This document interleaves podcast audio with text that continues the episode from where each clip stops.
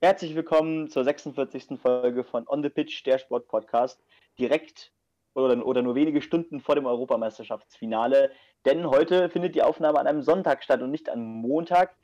Denn morgen fahre ich in den Urlaub und ähm, ich denke, das ist ein guter Grund, um äh, ja, die Aufnahme auf einen anderen Tag zu verschieben. Äh, diesmal halt einen Tag vorher. Deswegen bekommt ihr die Ausgabe auch schon ein paar Stunden ja, früher als sonst. Und ähm, ja, frischer geht es eigentlich nicht, äh, denn am Ende des Abends ähm, berichten wir dann auch nochmal über das EM-Finale. Ähm, Stand 20.14 Uhr ist es natürlich noch nicht gespielt, äh, aber wir werden dann einfach den zweiten Teil direkt nach dem Europameisterschaftsfinale aufnehmen. Und ähm, ansonsten steht noch sehr, sehr viel für Olympia an. Äh, die Vorbereitungen, ja, die beginnen langsam immer mehr. Da gibt es auch nochmal News von der IOC selber. Und ähm, damit auch nochmal wieder herzlich willkommen an David. Servus. Moin, moin. Ja, also ähm, trotz der Tatsache, dass wir am Sonntagabend am Start sind, äh, haben wir halt das äh, Wochenende komplett äh, noch mit abgedeckt am Wochenende. Also es ist die komplette Woche mit drin mit den News und das Europameisterschaftsfinale, was ja die Sportnews der Woche äh, ja, beendet, das ist auch mit drin. Also brandaktueller als heute hatten wir es eigentlich noch nie. Und ähm, ja, da gibt es dann gleich zum Frühstückstisch am Montag unsere neuen äh, unsere neue Folge. Genau, ja. News von der IOC. Es ist eigentlich traurig, aber irgendwie auch vernünftig. Ähm, Benny, überbringe die traurige Nachricht. Ja, genau. Also, ja, aufgrund der Delta-Variante äh, wird es in Japan leider keine Zuschauer geben äh, bei Tokio, bei, der, äh, bei den Olympischen Spielen dieses Jahr. Das ist äh, eine neue News, die diese Woche erst äh, reingekommen ist. Und ähm, ja, einerseits, wie du schon richtig sagtest, zu erwarten, aber andererseits natürlich auch für die Athleten besonders bescheiden, wenn man das so sagen darf. Denn, naja, guck mal, da trainiert man wirklich vier Jahre lang auf die Olympischen Spiele hin. Und ähm, dann kannst du vor keinen Leuten, äh, zumindest live vor Ort, äh, ja, nicht dein Können präsentieren. Es muss schon sehr, sehr wehtun, ne? Ja, absolut. Äh, Johannes Vetter hat sich dazu jetzt auch schon geäußert. Ähm, König Fußball hat schon seit über einem Jahr durch diverse Konzepte die Möglichkeit, eben vor Zuschauern äh, zu agieren.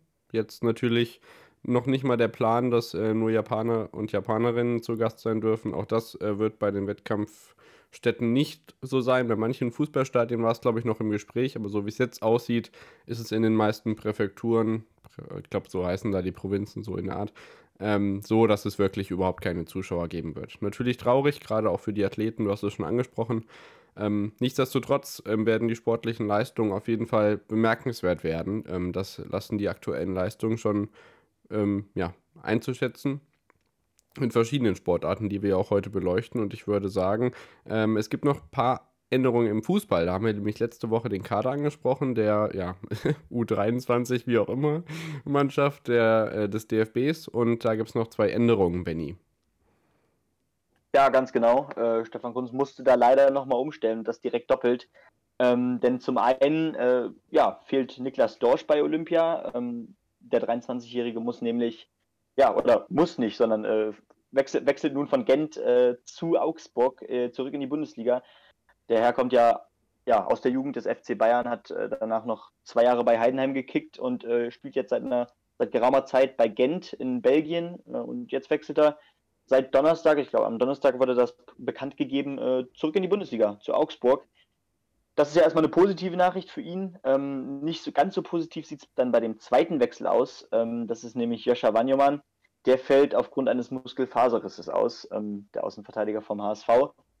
Äh, ja, das sind auf jeden Fall zwei gestandene Profis schon und ähm, umso ja, trauriger eigentlich auch für die U21-Nationalmannschaft, dass die beiden ausfallen. Dafür aber ähm, eine ganz emotionale, ja, äh, dafür tut sich was ganz Emotionales auf der ja, Zugangsseite so gesehen.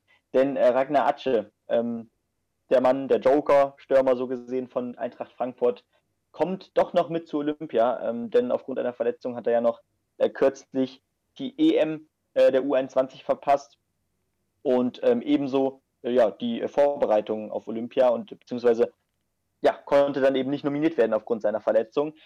Jetzt wird er aber nachnominiert und da habe ich auch gelesen, dass das echt emotional wurde. Es gab wohl auch Tränen und er hat sich echt gefreut. Und ähm, ja, ansonsten Kevin Schlotter, Schlotterbeck, äh, der Verteidiger von Freiburg, äh, rückt für Joscha Wanjoman ins Feld.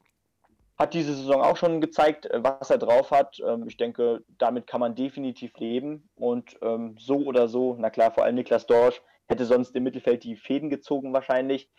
Ähm, den kriegen wir sicherlich aber auch ähm, ja, ersetzt und äh, ich bin sehr optimistisch, dass das ein sehr erfolgreiches Turnier wird.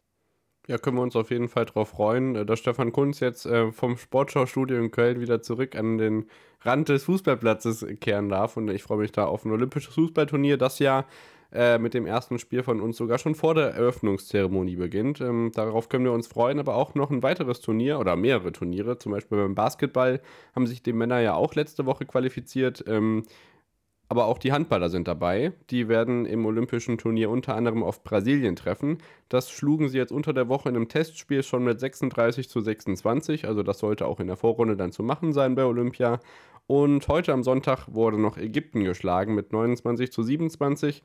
Und ähm, ja, am Mittwoch geht dann der Flug nach Tokio, bevor dann am ersten, äh, am ersten Wettkampftag wirklich, am 24.07. dann gegen Europameister Spanien das äh, Handballturnier auch für die deutsche Mannschaft eingeläutet wird. Ja, also in vielen äh, Ballsportarten da bei Olympia für die deutschen Mannschaften äh, gute Chancen da weit zu kommen. Ähm, Hockey ist ja natürlich auch noch mit dabei, äh, da sind wir auch mal ganz gut. Ähm, mal sehen, da können wir uns ja dann vielleicht bei den Niederlanden so ein bisschen revanchieren für die Niederlagen jetzt der letzten Wochen. Ähm, ja, also da stehen uns spannende Tage bevor, die wir natürlich auch in welchen Abständen noch immer. Das werden wir relativ spontan entscheiden. Das seht ihr dann immer bei Social Media. Wie und wann wir da erscheinen, da schaut gerne mal vorbei. At onthepitch-pod, Twitter und Instagram. Oder einfach auf Abonnieren drücken, dann verpasst man sowieso nichts. Ähm, aber genug des Werbeblocks. Wir kommen zu einer wahren Legende, die sich gerne mal in ja, also sagen wir es mal so, viele Geißböcke würden sich sehnen, diese Legende noch einmal ganz nah betrachten zu können. Dazu wird es aber nicht kommen. Ja, genau. Nee, äh, er wird kein Spiel mehr für den ersten FC Köln machen. Das hat sich jetzt herausgestellt, denn Lukas Podolski wechselt ja, zurück in die Heimat, wenn man so will, oder zurück nach Hause, ähm, denn äh, sein neuer Arbeitgeber äh, ist der Gornik Zaprze in ähm, Polen und äh, der Ort ist wohl nur drei Kilometer von seinem äh, Geburtsort entfernt. Ähm, und Podolski hat halt eben auch schon bestätigt, dass es tatsächlich seine letzte Station sein wird in seiner Karriere. Ähm, das wird natürlich vielen Köln-Fans äh, ja, aufstoßen, aber ähm, naja, letzten Endes ist er jetzt halt auch schon 8, äh, nee, 36 Jahre alt und ähm, man stellt sich vor, er würde jetzt in ein, zwei Jahren doch nochmal zu Köln gehen. Von der Leistung her oder von der Kondition generell her glaube ich, ähm, dass der Transfer da nichts mehr bringen würde. Klar, ähm, von der Person und als Symbol natürlich klasse und es würde einfach jeden Kölner freuen. Ich glaube nicht nur jeden Kölner, sondern eigentlich jeden Bundesliga-Fan. Ähm, aber ja, so hat er sich nun entschieden. Ähm, es ist verständlich, weil seine Familie auch jahrelang bereits Fans von äh, Gornik sind und ähm, ja, dort wird er dann wohl seine Karriere ausklingen lassen und erhält er jetzt vorerst einen, einen Jahresvertrag. Mal sehen, ob er da noch was dranhängt. Aber auf jeden Fall soll das wohl sein letzter Verein sein. Ähm, zudem aber noch was, weil du eben äh, Basketball angesprochen hast, da gab es nämlich auch noch eine coole News, das äh, hatte ich gerade noch im Hinterkopf. Denn die äh, US-Nationalmannschaft im Basketball hat jetzt ihr drittes Testspiel, glaube ich, jemals verloren. Das gegen Nigeria. Ähm, das ist überhaupt erstmal ein Punkt, der äh, ja, für Erheiterung sorgt. Aber andererseits, Nigeria ist in der Gruppe bei Olympia ähm, von Deutschland. Ne? Also mal sehen, was da so auf uns wartet. Eieiei, das verspricht Spannung. Ähm, ja, also die USA verliert selten, gerade im Basketball. Und ähm, ja, da können wir uns, glaube ich, warm anziehen. Ähm, ja, natürlich nicht zu vergleichen mit dem US-Team von 1992, aber dennoch natürlich in der Favoritenrolle, wenn es um die Sportart schlechthin geht in den USA. Ähm, da muss man den Basketball natürlich auch dazu zählen. Ja, äh, die Sportart schlechthin ist bei Benny nicht der Radsport. Äh, so viel bin ich mir sicher. Das äh, sehen vielleicht andere etwas anders. Aber aktuell ist die Tour de France und da denke ich auch nicht ganz so Radsportbegeisterte können sich dieser äh, ja, Grand Tour widmen. Die berühmteste Grand Tour aller Zeiten ist hier in ihrer, in ihrer zweiten Woche, beziehungsweise morgen ist Ruhetag am Montag. Ja, morgen, heute, das wird jetzt ein bisschen verwirrend, aber egal. Ähm, ja, wir haben jetzt 15 Etappen hinter uns. Ähm, wir hatten schon vorausgeblickt auf die letzte Woche. Ähm, Morvan 2 unter anderem stand an, da hat äh, Wout von Art, der mir richtig gut gefällt, der Belgier, die elfte Etappe für sich entscheiden können. Da gab es auch das erste Mal überhaupt die doppelte Überfahrt über den Morvan 2, den legendären ja, die legendäre Steinwüste auf 1900 Meter Höhe mitten in der Provence gelegen. Auf der zwölften Etappe nach Nîmes gelang es dann dem Deutschen Nils Polle tatsächlich den ersten deutschen Etappensieg bei der Tour de France äh, sich zu sichern dieses Jahr. Aus einer Ausreißergruppe heraus sicherte er sich dort den Etappensieg, bevor dann in, einem, äh, in Carcassonne auf der 13. Etappe der, ja, ich habe da gar keine Worte mehr für, die absolute Legende Mark Cavendish ähm, mit seinem sage und schreibe 34. Tour de France Etappensieg äh, gleichzieht mit dem 46 Jahre alten Rekord von Eddie Merckx, legendärer Name M-E-R-C-K-X, äh, geht nicht besser. Der Man der Man von der Isle of Man, hätte ich jetzt fast gesagt, ähm, ist sozusagen jetzt der, der erfolgreichste äh, Tourfahrer zusammen mit Eddie Merckx auf jeden Fall zusammen.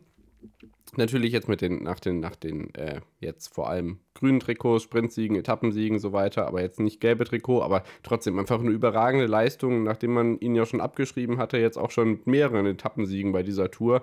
Ähm, zwei Chancen bleiben ihm sogar noch, ähm, das sehen wir gleich in der Vorausschau einfach unfassbar. Weiß nicht, äh, Benny, ist, hast du den Typen vorher schon mal wo wahrgenommen oder hattest du da noch gar keine Verbindung zu? Naja, den Namen, den ähm, hat man natürlich auch generell immer mal gehört, auch wenn man ähm, ja wenig mit dem Radsport zu tun hat, aber generell im Sport daheim ist, gerade natürlich in Verbindung mit der Tour de France. Dementsprechend sagt der Name einem schon was, auch wenn man vielleicht nicht so ganz die Verbindung zum Radsport hat, wie du schon richtig eben gesagt hast. Genau, auf der 14. Etappe war es dann äh, Bauke Mollema, der den Sieg für sich ähm, entscheiden konnte. Und heute, ähm, jetzt, also ist es richtig in den Pyrenäen. Wir sind jetzt inzwischen in Andorra angekommen. Da werden die auch den Ruhetag verbringen jetzt am Montag. Ähm, sicherte sich der Amerik Amerikaner Kuss den Sieg in der Hauptstadt von Andorra nach einem, ja, doch echt äh, spannenden Auf und Ab durch die andorrischen Pyrenäen. Ich weiß gar nicht, wie da das richtige Wort für ist. Ähm, also mit spannenden äh, Berganstiegen und vor allem auch rasanten Abfahrten über die 90 km/h hinaus. Also da lohnt es sich echt mal, die zu, sich, zu, sich die Zusammenfassung anzuschauen. Meine Güte, heute habe ich echt einen äh, Knoten in der Zunge ja, die nächsten Tage werden dann nochmal richtig knackig. Am Dienstag und äh, vor allem am Mittwoch und am Donnerstag geht es dann nochmal richtig in die Berge. Zum Beispiel am Mittwoch haben wir ja eine Etappe, die 113 Kilometer so da vor sich hin vegetiert. Dann kommt die erste Sprintwertung, um die Leute, die im Kampf ums grüne Trikot noch verwickelt sind, so ein bisschen auf Trab zu halten, bevor es dann mit einer Einser, Einser und Ehrenkategorie Bergwertung nochmal richtig in die Vollen geht. Und am Donnerstag steht dann mit einer relativ kurzen Etappe. Das ist ja so ein bisschen der Trend in den letzten Jahren, kurz aber knackig. Äh, nur 130 Kilometer, davon aber auch schon wieder 65 dahin gerolle bis zur ersten Sprintwertung. Und dann kommt unter anderem der Col du Tourmalet, äh, der Tourberg schlechthin. Und ähm, da werden dann die entscheidenden ähm, Sekunden auch nicht noch mal im Kampf um das gelbe Trikot sich gegenseitig abgeluchst, wobei natürlich Tadej Pogacar da noch meilenweit vorausliegt. Da blicke ich auch gleich nochmal drauf. Ähm, am Freitag könnte es dann nochmal die Chance geben für Mark Cavendish, den Sieg von, äh, den Rekord von Eddie Merckx endgültig zu überbieten und natürlich auch am Sonntag bei der letzten Etappe auf dem Champs-Élysées, wo traditionell nicht mehr attackiert wird. Das heißt auch, dass das Einzelzeitfahren über ungefähr 35 Kilometer am Samstag keine großen Entscheidungen mehr bringen wird, zumindest nicht um das gelbe Trikot. Stand jetzt ist davon auszugehen, dass Tadej Pogacar den Toursieg aus dem letzten Jahr verteidigen kann.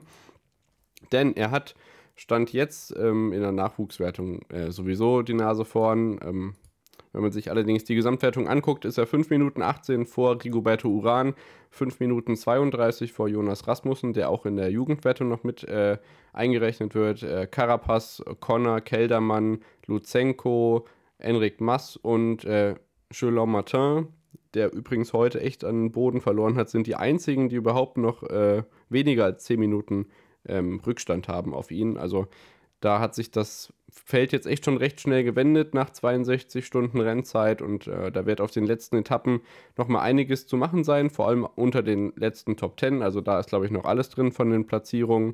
Äh, Platz 2 bis 9 zum Beispiel, da kann sich noch alles durcheinander mischen, aber ich denke, da muss jetzt schon noch irgendwas Heftiges passieren, damit der Pogacar sich das noch nehmen lässt. Ähm, Vielleicht wird es auch nochmal so dramatisch wie letztes Jahr, als er auf der vorletzten Etappe beim Einzelzeitfahren dem ehemaligen Skispringer Primus Roglic da den äh, Toursieg wegschnappte. Aber ich persönlich rechne damit nicht. In der äh, Bergwertung ist der Holländer Wouter Poels, natürlich sind Holländer in der Bergwertung vorne, wie soll es auch anders sein, äh, Äh, Nairo Quintana auf der 3, Wout von Art auf der 4, aber da stehen, wie gesagt, die großen Punktwertungen noch aus und ähm, da sind die Entscheidungen noch nicht gefallen, was das gepunktete Trikot angeht. Nachwuchswertung ist klar. In der Sprintwertung ist Mark Cavendish vorne vor Michael Matthews und Jasper Philipsen, Sonny Colbrelli, Julian Alaphilippe sind die Namen, die dahinter sind, aber auch da sind natürlich noch zwei Sprintetappen ausstehend. Aber natürlich wäre es einfach nochmal eine richtig coole Geschichte, wenn sich der Man von der Isle of Man das äh, grüne Trikot sichern kann, wenn er sich schon hier die Rekorde krallt. Ja, soviel zur Tour de France, Svenny. Ich will dich ja nicht äh, überfordern, aber schau doch gerne mal vorbei. Es wird nochmal richtig spannend die nächsten Tage. Ähm, ja, dann kommst du vielleicht in so einen Freudentaumel wie Lionel Messi gestern Abend. Oh ja, mhm. also wieder ein hervorragender Übergang. Vielen Dank dafür. Denn die Copa America ist jetzt auch zu Ende gegangen. Die lief ja so gesehen ziemlich parallel zur Europameisterschaft. Und da hieß das Finale äh, Argentinien gegen Brasilien. Also ja, Nachbarschaftsduell, wie man so schön sagt. Und ähm, ja, das entscheidende Tor schoss äh, Angel Di Maria letzten Endes. Das Spiel ging 1 zu 0 aus. Ähm, wunderbares Tor von Di Maria. Ähm, und da half auch ein hoher Ball aus der Verteidigung heraus, ähm, um die gesamte Abwehr von Brasilien zu überspielen und dann, ähm, ja, ähm, lupft eigentlich so ähm, die Maria den Ball halb hoch über den Torwart so äh, vom Strafraum, von der Strafraumkante ab. Und ähm, ja, das war dann das entscheidende Tor. Äh, 1 zu 0 ging es aus für Argentinien gegen Brasilien. Und ähm, das war tatsächlich erst der erste nationale Titel von äh, Lionel Messi, äh, also der erste Titel mit der Nationalmannschaft, und das hat man auch wirklich gesehen. Also ähm, die Emotionen, die er auch gezeigt hat, ähm, das war nicht nur eine spanische Meisterschaft, sondern das war echt äh, ein Stein, der ihm vom Herzen gefallen ist. Ähm, andererseits hat man aber auch sehr, sehr viele enttäuschte Gesichter gesehen. Gerade Neymar äh, hatte wieder ein paar Tränchen in den Augen, wie man ihn kennt, aber diesmal vielleicht auch mal zu Recht und nicht wie auf dem Spielfeld manchmal ja, zu Unrecht eher. Ähm, ich will ihm da nichts unterstellen. Aber ja, auf jeden Fall eine tolle Geschichte. Äh, so hat Lionel Messi auch jetzt mit der Nationalmannschaft immerhin einen Titel geholt. Und ähm, ja, die Legendengeschichte, die wird wohl noch ein bisschen fortgeführt. Bei welchem Verein auch immer, ne? Ja. Genau. Aber jetzt läuft seine Nationalmannschaft, ne? Also jetzt sieben Jahre nachdem er im gleichen Stadion übrigens ähm, den WM-Titel nicht holen konnte, sichert er sich in der ja, Bruchbude Maracana ohne Zuschauer, deswegen hat man nicht gesehen, was das für eine Bruchbude ist. Äh, aber schönes Licht haben sie immer noch da. Äh, ja, den ersten Titel mit der Nationalmannschaft. Hätte ja auch nicht äh, früher kommen können, ne? Naja, aber wäre natürlich vor sieben Jahren auch ein bisschen unglücklich für uns gewesen. Hatte ja auch noch seine guten Seiten.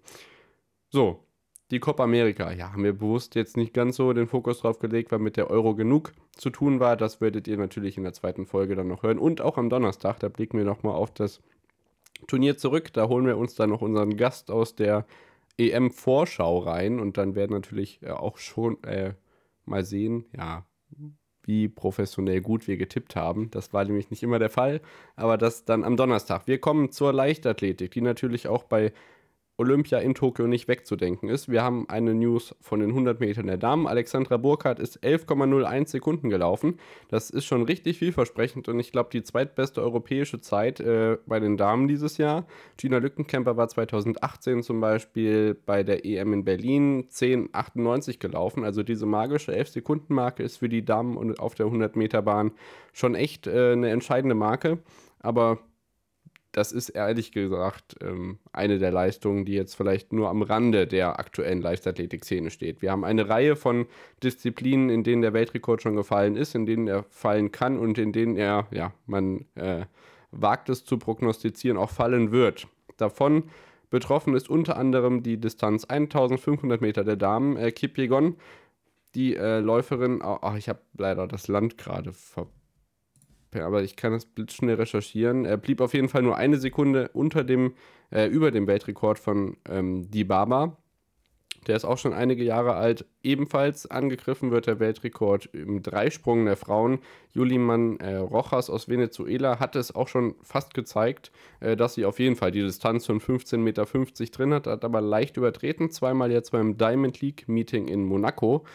Ähm, Kipjegon, Kipjegon, Kipjegon. Aus Kenia kommt sie. ja, so viele kamen da auch nicht in Frage, so viele starten. Also auch beim Dreisprung ist da ordentlich was mit drin. Äh, bei den 400 Meter Hürden gibt es ausnahmsweise mal keinen neuen Weltrekord diese Woche. Da muss ich euch enttäuschen. Aber vielleicht kann man da in Japan ja noch mal nachhelfen. Und aus der Kategorie, ja, sie lebt noch.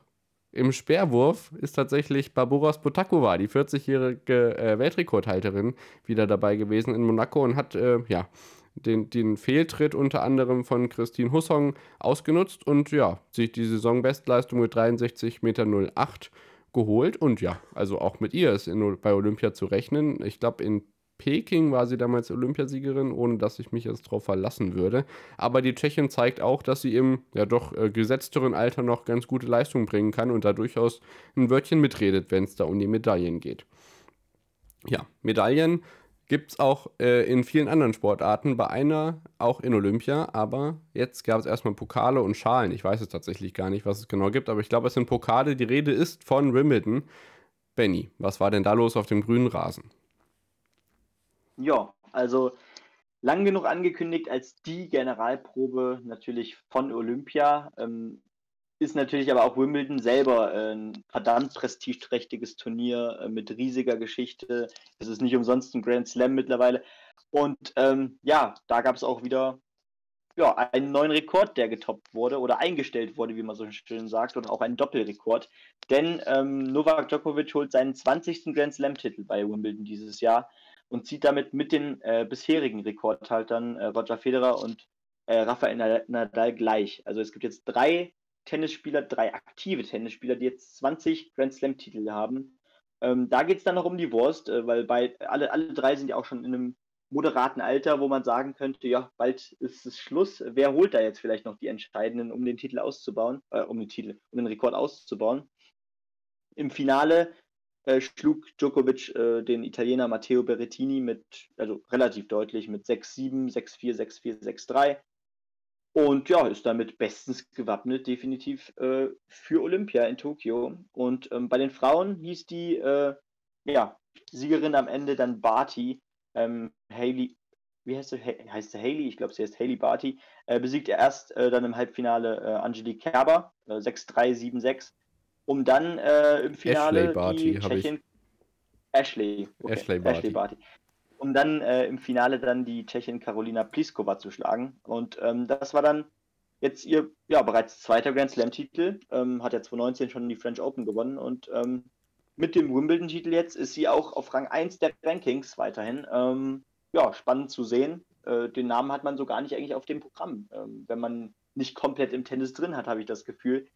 Ähm, aber ja, cool zu lesen und gerade für Djokovic natürlich auch ein Riesending, ähm, diese, dieser, äh, ja, diese Marke, diese goldene Marke des äh, 20. Grand Slam-Titels. Also das ist auf jeden Fall eine Geschichte für sich und ich denke auch eine Geschichte ja, für die ähm, Legendensammlung der Tenniswelt. Auf alle Fälle und das kann bei Olympia auch äh, so weitergehen. Da haben wir auch schon einige Absagen. Jetzt Nikyrgios wird nicht dabei sein, Nadal ist nicht dabei, Team ist nicht dabei, äh, Dennis Shapovalov ist auch nicht dabei. Bei den Damen fehlen Halep, äh, Williams unter anderem, also Serena Williams, ähm, Angelique Kerber ist sich noch nicht ganz sicher. Ähm, aber ja, also da wird auch der Weg ganz schwer an dem Joker vorbeigehen. Ähm, Olympia ja meistens auf Hartplatz, außer man richtet Olympia in London aus, dann spielt man auch in Wimbledon. Aber das kann natürlich nicht jeder Austragungsort vorweisen, diesen Luxus.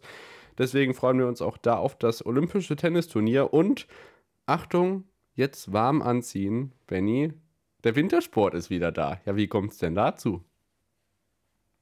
Ah, es ist wunderschön zu lesen. Also dieser Entzug, ähm, der tut mir auch wirklich nicht gut. Also ähm, es war jetzt nicht mal ein halbes Jahr. Es waren jetzt, ja gut, vier Monate, wenn wir äh, drauf gucken. Ein bisschen, ja doch, circa vier Monate. Und ähm, ja, es fühlt sich wieder an wie eine Ewigkeit. Aber ähm, ich freue mich jetzt riesig. Denn was ist nächste Woche Freitag? Sommer Grand Prix der Skispringer. Ich hätte jetzt ganz laut gesagt Formel 1 äh, vor ausverkauftem Haus in Silverstone. das wird natürlich auch eine heiße Angelegenheit, vor allem äh, für die Delta-Variante. Schöne Grüße an die Delta-Variante an der Stelle. Nee, also äh, auch vor Polen wird äh, wieder, äh, auch in Polen wird wieder vor Zuschauern gesprungen. So rum, also vor Polen in der Regel, weil die, ich denke mal, die werden da unter anderem den verrückten David Kubacki anfeuern. der auf der Adam-Male-Schanze wieder in den Sommer Grand Prix einsteigt. Benny hat gerade irgendwas äh, Faszinierendes gelesen, zumindest sagt mir das seine Webcam. Aber ich sage vorher kurz, ähm, dass in Whistler auch die Damen am Start sein werden. Da gibt es am Samstag und am Sonntag ein, äh, der das erste Springen des Sommer Grand Prix. Ähm, der dieses Jahr keine Station macht in Hakuba, weil Japan steht im Zeichen von Olympia und auch nicht in Hinterzarten. Die kriegen es langsam geschissen, ihren Anlaufturm in die Reihe zu kriegen, aber es dauert noch ein bisschen. Ähm, es gibt zwei Änderungen im Skispringen, auf die man hinweisen kann. Das sind zum einen ähm, der Materialkontrolleur Sepp Kratzer hat aufgehört, beziehungsweise ist in den verdienten Ruhestand gegangen. Dafür wird Mika Yukara an, an den Start kommen und ähm, ja, den ehrenwerten Job weiterführen und unter anderem Wladimir Zugrawski zum äh, Schwitzen bringen. Und das andere ist äh, die Tatsache, dass wir im letzten Winter ja durchaus äh, Prologe statt Qualifikationen hatten, wenn äh, zu wenig Springer dabei waren. Das wird jetzt im Winterweltcup für die Männer verpflichtend sein, diesen Prolog auszurichten. Da werden die Ausrichter nicht drum rumkommen. Bei den Damen ist es nur fakultativ. Und jetzt frage ich erstmal, was Benny für eine Schocknachricht hat. Benny blickt mich gerade schockiert an. Er hat äh, aus Versehen sein Aufnahmeprogramm geschlossen. Also wundert euch nicht, wenn jetzt gleich seine Mikrofonqualität eventuell anders ist. Ähm, mal gucken, wie sich das im Schnitt gleich äußert. Besser sogar. Besser sogar, wer weiß. Ähm, ja, äh, noch eine nicht so erfreuliche Nachricht ist auch noch vom Internationalen Skiverband äh, der langjährige Präsident äh, John Franco Kasper, wenn ich mich nicht ändere, äh, oder Giancarlo, ich weiß es gerade nicht. Auf jeden Fall äh, knapp erst einen Monat aus dem Amt ist verstorben im Alter von 77, glaube ich, oder? Auf jeden ja, Fall ich auch gelesen zu haben. Ähm, ist das schon irgendwie ein Schock. Also klar war das immer eine umstrittene Persönlichkeit, ähm, war jahrelang an der Spitze der FIS und ähm, ja, hat mich ein bisschen umgehauen, weil er war gerade erst aus dem Job raus und jetzt, ähm, ja, ist er verstorben. Aber ja, sein Nachfolger genau. ist bestimmt und ja, genau. Ja, also klar, umstritten war definitiv gerade die Entscheidungen ja auch, die es auch diesen Winter gab, die ähm, ja zumindest sehr diskursfähig waren. Ähm, kann man ein paar Mal drüber gucken und kann man immer noch sagen, okay, gefällt einem nicht. Aber ähm, ja, langjährig und verdienter, ja, Oberster eigentlich und ähm, dementsprechend natürlich auch unser Beileid, ne? Ja, absolut. Ein, ganzer, ein, ein ganz großer Schock für die äh, Wintersportgemeinde auf jeden Fall. Und egal, was man ja. von ihm gehalten hat, wie man ihn wahrgenommen hat, ähm, wer so lange in dem Job ist, er wird auch äh, um lang, kommt eigentlich um langjährige Verdienste überhaupt nicht ohnehin. Und von daher allergrößten Respekt und ähm, unser Beileid, genau ja, der Wintersport bringt halt nicht nur gute Nachrichten. Aber wir freuen uns trotzdem, dass die Saison wieder losgeht und äh, dass die äh, Skispringen bei Eurosport Community wieder beisammen ist. Ne? Also mal schauen hoffentlich hören äh, viele von euch bei uns rein äh, zur Einstimmung oder vielleicht auch nach dem Wochenende. Wir sind natürlich auch, wenn der Winter wieder losgeht, volle Pulle dabei, aber vorher ist Olympia und deswegen seid ihr bei uns bestens versorgt mit Wochen, wöchentlichen Rückblicken. Ähm, wir sind, glaube ich, schon am Ende angelangt. Ähm, gleich kommt unser großer Time Warp. Also Benny hat Micro Warp gemacht und wir machen Time Warp gleich, weil in dem nächsten Slot ist dann das Europameisterschaftsfinale plötzlich vorbei. Benny, was glaubst du denn? Ich habe äh, für Italien getippt, 2 zu 1. Äh, ich habe 2 zu 0 für Italien getippt. Ähm, die haben mich einfach über die längere Zeit deutlich ja, mehr überzeugt, äh, bringen auch schon das Selbstvertrauen außerhalb des Turniers mit. Während England sich ja mehr oder weniger ja bis zum Finale durchgekämpft oder durchgebissen hat, ne? Äh, gegen Gegner, die man eigentlich zum Großteil hätte schlagen müssen. Ähm, das geschah dann auch und natürlich man hat Deutschland in einem ja, verschlafenen Spiel geschlagen. Aber ähm, ich kann mir genauso gut vorstellen, dass England das Ding jetzt überraschend holt und plötzlich ja. im Finale die äh, Glanzleistung rausholt. Ne? Genau das, was bisher gefehlt hat. Äh, ja, Southgate richtig. hat immer bis, bisher an den richtigen Hebeln scheinbar ähm, ja, gedrückt. Äh, aber ja, mal sehen, was jetzt, was jetzt tatsächlich passiert. Äh, wir werden es euch auf jeden Fall gleich erzählen. Genau, also das ist jetzt ein bisschen äh, lustig wahrscheinlich für euch. Wir philosophieren über ein Spiel, dessen Ergebnis ihr wisst und deren, dessen Analyse wir gleich in dem gleichen Podcast sagen. Aber ja, so ist es nun mal heute.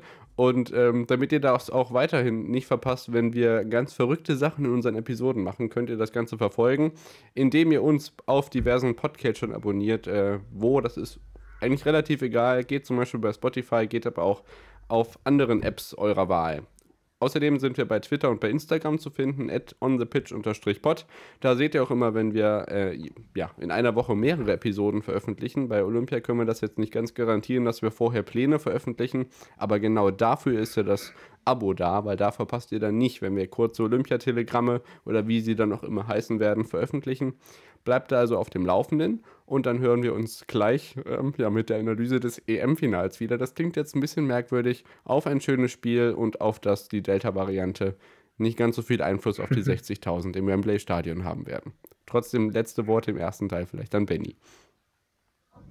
Ja, bis gleich. Viel Spaß, ähm, obwohl das jetzt gerade schon bei euch vorbei ist, egal. Ähm, und ja, bis gleich.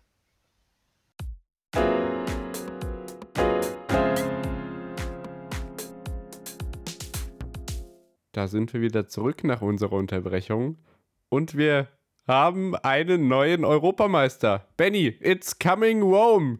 Nebenbei wird gerade gleich der Pokal überreicht. Wie hast du das Spiel erlebt? Ja, also ein absolutes Hin und Her, wirklich. Ich bin jetzt auch wirklich fertig nach 0 Uhr hier. Ähm, es gab, äh, also es, es, ging von einer Sturm- und Drangphase von Italien zu England. Ähm, über und äh, genauso war das aber auch in der Verlängerung. Man hat jetzt nicht unbedingt gesehen, dass, es, dass das Spiel jetzt schon 90 Minuten ging, sondern beide Mannschaften wollten einfach noch. Und naja, es hat eigentlich ja, ziemlich gut für, äh, für die Engländer angefangen. Ich glaube, eine Minute 50 war das Spiel alt, circa zwei Minuten, als Luke Shaw da das Ding einfach schon direkt versenkt hat. Und ähm, ja, dann verfiel, verfielen eben die Engländer in das altbekannte Muster bei dem Turnier. Ähm, Park the Bus und äh, ließen die Italiener einfach mal spielen. Die ersten 30 Minuten waren ziemlich gut für, von, von England und dann ähm, ja, fingen so langsam an, die Italiener auch mal Fußball zu spielen. Absolut. Ähm, England hat hinten richtig dicht gemacht. Da war es für die Italiener echt nicht schwer äh, echt richtig schwer, meine ich, durch die Abwehrketten durchzukommen. Aber gerade auf engem Raum haben die Italiener überzeugt. Also klar war da der eine oder andere Ballverlust, aber wie man dann doch noch irgendwie durch ein bisschen Stocher dann den äh, Ball noch bei sich behaupten kann und äh, eben dafür gesorgt hat, dass das Publikum nicht gleich wieder in Jubelschreie ausufert, wenn Italien den Ball äh, gewinnt oder verliert, besser gesagt, ja, so rum. Ähm, ja, also es wurde besser, aber die erste Halbzeit war dann gegen Ende schon echt, äh, dachte ich mir, oh, wow, wow. Also ähnlich wie ähm, zum Beispiel bei Deutschland-Frankreich. Also da muss jetzt vor der Halbzeit das, äh, der Ausgleich kommen, sonst wird das hier echt nochmal nach hinten losgehen. Und es hat sich in der zweiten Hälfte auch erst nach ein paar Minuten bewahrheitet, dass Italien da jetzt äh, nochmal einen Gang nach vorne reinlegt und äh, mehr offene Stellen bei England findet. Ja, definitiv. Ähm, also es war auf jeden ich glaube, das kann man auf jeden Fall sagen, es war jetzt von der Qualität her vielleicht gar nicht mal so dieses unfassbar hochklassige Finale, aber es war einfach durchgehend halt spannend. Ne? Und das hat sich dann halt sogar unbedingt noch ins Elfmeterschießen ziehen müssen. Und ähm, ja, viele Fehlschüsse haben wir heute gesehen. Ähm, und einen Schützen, der ähm, letzten Endes für das Ende ja, verantwortlich ist, der erst 19 Jahre alt ist mit Saka der dann letzten Endes den letzten entscheidenden Elfmeter verschießt. Und ähm, da muss ich als 19-Jähriger auch in dem Moment einfach mal sagen, ja, ich, ich habe echt fast nur Mitleid verspürt. Ich war auf jeden Fall für Italien. Ich war pro Italien, ähm, gerade auch weil mich die Fans äh, von England äh, sehr angekotzt haben. Aber wirklich, Saka hat mir einfach am Ende nur leid getan sehr schön, dass, wenn du das Wort aus, äh, angekotzt aussprichst, ich auf meinem Fernseher sehe, wie Alexander Schäferin die Bühne betritt. Das finde ich schön. ähm, was mich halt echt äh, ein bisschen schockiert hat, ist dann, dass äh, Chiesa verletzt ausgewechselt wurde. Der hat mir richtig gut gefallen. Den, den haben wir ja auch während der Saison in der Champions League schon äh, himmelhoch gelobt. Ähm, spätestens heute Abend hat auch Twitter gemerkt, dass Chiesa echt ein wertvoller Akteur ist, der ähm, da Italien echt, ja, also pff, das hätte auch nochmal nach hinten losgehen können. So. Also ein entscheidender Akteur, der da vor allem eben auf engem Raum dann als äh, Belotti, glaube ich, noch reinkam, dann ja auf dem Flügel ausgewichen ist. Also da, ja, am Ende ist es aber auch egal, weil ja, England äh, zur Freude von Twitter Deutschland habe ich äh, vorhin schon über unseren Twitter-Account gejagt. Äh, England, wie üb üblich, das macht, was sie immer machen, drei Elfmeter nacheinander verschießen. Und in einem Kader, in dem man sich leisten kann, dass Gareth Southgate in der 119. Minute Rashford und Sancho einwechselt, nur fürs Elfmeterschießen, dann geht man auch mit anderen Hoffnungen da rein. Am Ende haben sie es so gemacht wie der Trainer 1996. Ja, es ist auch ziemlich bezeichnend, dass die Spieler, die eingewechselt wurden, dann halt auch einfach nicht getroffen haben. Ne? Das äh, ist vielleicht auch noch so in gewisser Weise Karma, dass man einen Jaden Sancho be beispielsweise eben in diesem Turnierverlauf kaum gebracht hat. Das, äh, irgendwie ist Southgate damit durchgekommen, bis ins Finale tatsächlich. Äh, von der Leistung her vielleicht gar nicht mehr so ansprechend, aber sie haben es bis ins Finale geschafft und haben auch die Italiener jetzt bis ins Elfmeterschießen gezwungen. Und das, äh, ja, nötigt auch auf jeden Fall meinen höchsten Respekt ab. Aber ähm, fußballerisch kann man, glaube ich, echt sagen, äh, die Italiener sind nun absolut verdient Europameister dieses Jahr. Das Team, was wirklich auf ganzer Linie überzeugt hat und ja, die, ähm, dieser Rekord an Spielen ohne äh, Niederlage, äh, der geht jetzt erstmal so weiter. Und ähm, das war doch mal ein Turnier äh, nach Maß für für die Italiener. Und ich muss wirklich sagen, ich kannte diese Quote vor dem Turnier. Aber ich habe niemals gedacht, dass Italien, äh, oder gerade am Anfang habe ich nicht daran gedacht, dass Italien das mit dem Kader schaffen kann. Nee, muss überhaupt ich, nicht. Muss ich mich outen, muss ich mich outen. Ja, also ähm, das war so ein bisschen die Überraschung nach dem Eröffnungsspiel. Hm, die können das ja echt richtig gut und äh, wirklich erst nachdem die die Türkei, was war es, 3-0, glaube ich, geschlagen haben.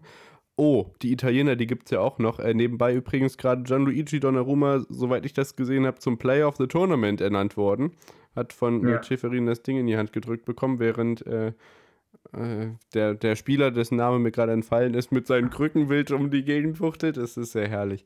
Nee, aber. Spinazzola, hat, oder? Genau, ja. Man hat es im Eröffnungsspiel schon gesehen und das hat sich dann durch die Gruppenphase gezogen, weil sie eben auch einen tollen Fußball gespielt haben. Nur das eine Spiel gegen Österreich hatten, wo sie so ein bisschen den Hänger hatten. Das war auch, das war auch ein Akt, ey. Also, und bei England bleiben halt andere Sachen im Gedächtnis. Also bei mir ist es das äh, lächerliche Torverhältnis, äh, ein schlechtes Spiel gegen Schottland. Ja. Ähm, also, ja, nee, hat mich echt nicht überzeugt. Dann bei Kroatien haben wir auch ewig ge, ge, rumgemeckert und es ist ja natürlich gegen Ende besser geworden. Zum Beispiel hat man gemerkt, dass Jaden Sancho auch Fußball spielen kann. Der darf auch mal auf dem Platz stehen. Jetzt im Finale ja. ist es natürlich wieder ironisch und das ganze Argument ist wieder hinfällig, aber ja, mein Gott. Also dafür ist er Engländer ja, definitiv. Ähm, ja, das, das ist eben so diese seltsame Geschichte in diesem Turnier. Äh, man hat das Gefühl, man hat mehr Negativschlagzeilen über England als positive. Dabei ja. stehen sie jetzt hier im Finale und äh, verlieren das zwar knapp, aber sie stehen im Finale. Und ähm, ja, für mich bleibt es irgendwie interessant, inwiefern jetzt auch die Engländer selbst dieses Turnier ähm, nachträglich empfinden oder empfunden haben und ähm, wie dann auch mit dem Trainer umgegangen wird. Äh, freut man sich jetzt darüber und ist stolz auf den Trainer und die Mannschaft, dass sie, dass man es trotzdem bis ins Finale geschafft hat? Oder sieht man auch wirklich das Problem, dass die Spieler, ähm, die eigentlich in ihren Vereinen eine tolle Entwicklung äh, gemacht haben, ja eigentlich gar nicht das gezeigt haben oder auch nicht so eingesetzt wurden, wie sie eben ähm, beispielsweise in ihren Mannschaften äh, eingesetzt werden? Ja, also dass ähm, Spieler in der Nationalelf nicht das zeigen, was sie in der Mannschaft zeigen, das ist ja jetzt kein Phänomen, was äh, spezifisch nur auf die Engländer anzuwenden ist, aber ja, also ich glaube nicht, dass man, ja, man Southgate jetzt rauswirft. Man, man kann aber natürlich darüber streiten. Nee, das ist ganz normal. Dass, dass man die dann auch überhaupt nicht spielen lässt, das ist das Schwerwiegende daran. Genau. Ja. ja, erstens das und zweitens, dass man äh, nicht die große Stärke ausspielt, nämlich das Offensivspiel. Also nach dem 1 zu 0 hat man sich wirk wirklich auch vorerst auf das äh, defensive Spielen und auf das äh, Verteidigen äh, konzentriert. Und, anstatt auf das zweite zu gehen. Und vielleicht hätte es vielleicht mit dieser Offensive auch für ein zweites direkt gereicht. Weißt du? Ja, aber man steht halt aber auch jetzt nicht gerade einer langsamen Offensive dann äh, hinten relativ offen gegenüber wenn Insigne und Chiesa da dann abgehen, dann, äh, also klar, wäre es sicherer gewesen, aber aus meiner Sicht war das absolut verständlich, was England da in der ersten Hälfte macht. Aber man hat natürlich auch schon geahnt, das kann jetzt nicht bis äh, ewig so weitergehen. Ja, definitiv, aber äh, wie, genau das ist eben das Ding. Äh, wäre es nur im Finale der Fall gewesen, dann ähm, vielleicht wäre das verständlich gewesen.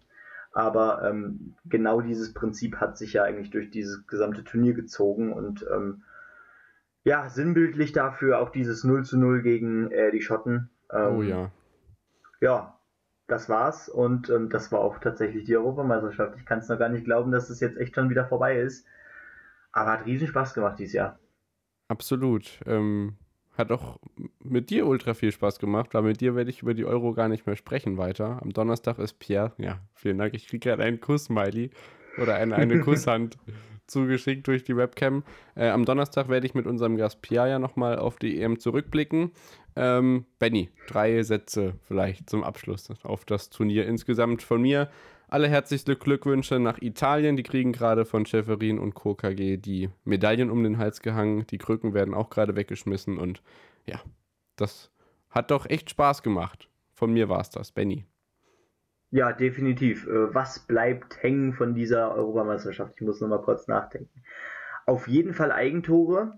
Ähm, oh ja. Fanekstase, die äh, in gewissem Grad vielleicht auch von der Anzahl her übertrieben ist, gerade im Finale oder gerade als es auf das Finale zuging im Wembley. Oder in Ungarn. Und ähm, ja, genau, oder, in, oder in Ungarn. Ähm, und ja, eine deutsche Mannschaft, die leider nicht überzeugen konnte, aber ja, die im Turnierverlauf einfach nicht gefehlt hat, weil die Spiele auch so Spaß gemacht haben. Das bleibt von mir hängen. Ja, und äh, elf Eigentore. Also, das habe ich mir bei, dem, bei dem Pickford-Elfmeter vorne, oder im Spiel war es, glaube ich, auch eine Situation, als der Pfosten einmal gerettet hat. Und äh, beim Elfmeterschießen ähm, hat sich erst unser Bauchgefühl, Bauchgefühl richtig erwiesen, dass Pickford die Engländer retten kann. Aber letztendlich ja. hat es nicht gereicht. Italien schlägt England und reckt jetzt in dieser Sekunde die Trophäe in die Luft und schlägt England mit. 3 zu 2 war es jetzt am Ende, ne? Genau, im Elfmeterschießen 3 zu 2. Wie gesagt, viele Elfmeter verschossen worden und am Ende, ja, ist der Held Donnarumma, wenn du so willst, oder der Pfosten. Das weiß ich noch nicht so ganz. Absolut. Weil, ja, Rashford ja. hat zum Beispiel. Ja, das war's. Vielleicht war es auch Komisch. Morata. Der hat übrigens in unserer Twitter-Umfrage die zweitmeisten Stimmen bekommen, wer gewinnt das äh, Elfmeterschießen. Ja, an der Stelle kann man auch nochmal auf unsere Twitter- und auf unsere Instagram-Seite hinweisen. At onthepitch-pod. Da bleibt ihr immer auf dem aktuellsten Stand, wann wir uns wo melden. Ich denke, bei Twitter dann natürlich auch kurzfristig, je nachdem, wie unsere Urlaubsplanung die nächsten Wochen aussieht. Das haben wir ja in der, in der, im ersten Teil der Aufnahme vor ein paar Stunden schon mal angesprochen. Und ja, Benny, dir wünsche ich einen schönen Urlaub. Und alle Dankeschön. anderen hören mich dann am Donnerstag wieder und dann am Montag mit einem Wochenrückblick, unter anderem ja dann mit dem ersten Skisprungwochenende vom Sommer Grand Prix in Wiswa. Es war ein schönes Turnier. Vielen Dank, Benny, und gute Nacht. Ja, wünsche ich auch. Gute Nacht. Hat riesen Spaß gemacht, hier ähm, das alles nochmal auch im Podcast Revue passieren zu lassen, jeweils in den Sonderfolgen besonders. Und ja, so kann es doch weitergehen. Jetzt kommt Olympia. Äh, es hört nicht auf, aber trotzdem natürlich ein komisches Gefühl immer wieder, wenn ein Turnier plötzlich komplett zu Ende ist und man nichts mehr zu tun hat am Abend. Aber das kommt wieder, spätestens in ein paar Wochen, wenn Olympia wieder losgeht. Und damit eine gute Nacht und ähm, ja, viel Spaß äh, ja, in Whistler am Freitag. Bis dahin. Jetzt sind es noch elf Tage bis Olympia. Macht's gut. Ciao. Ciao.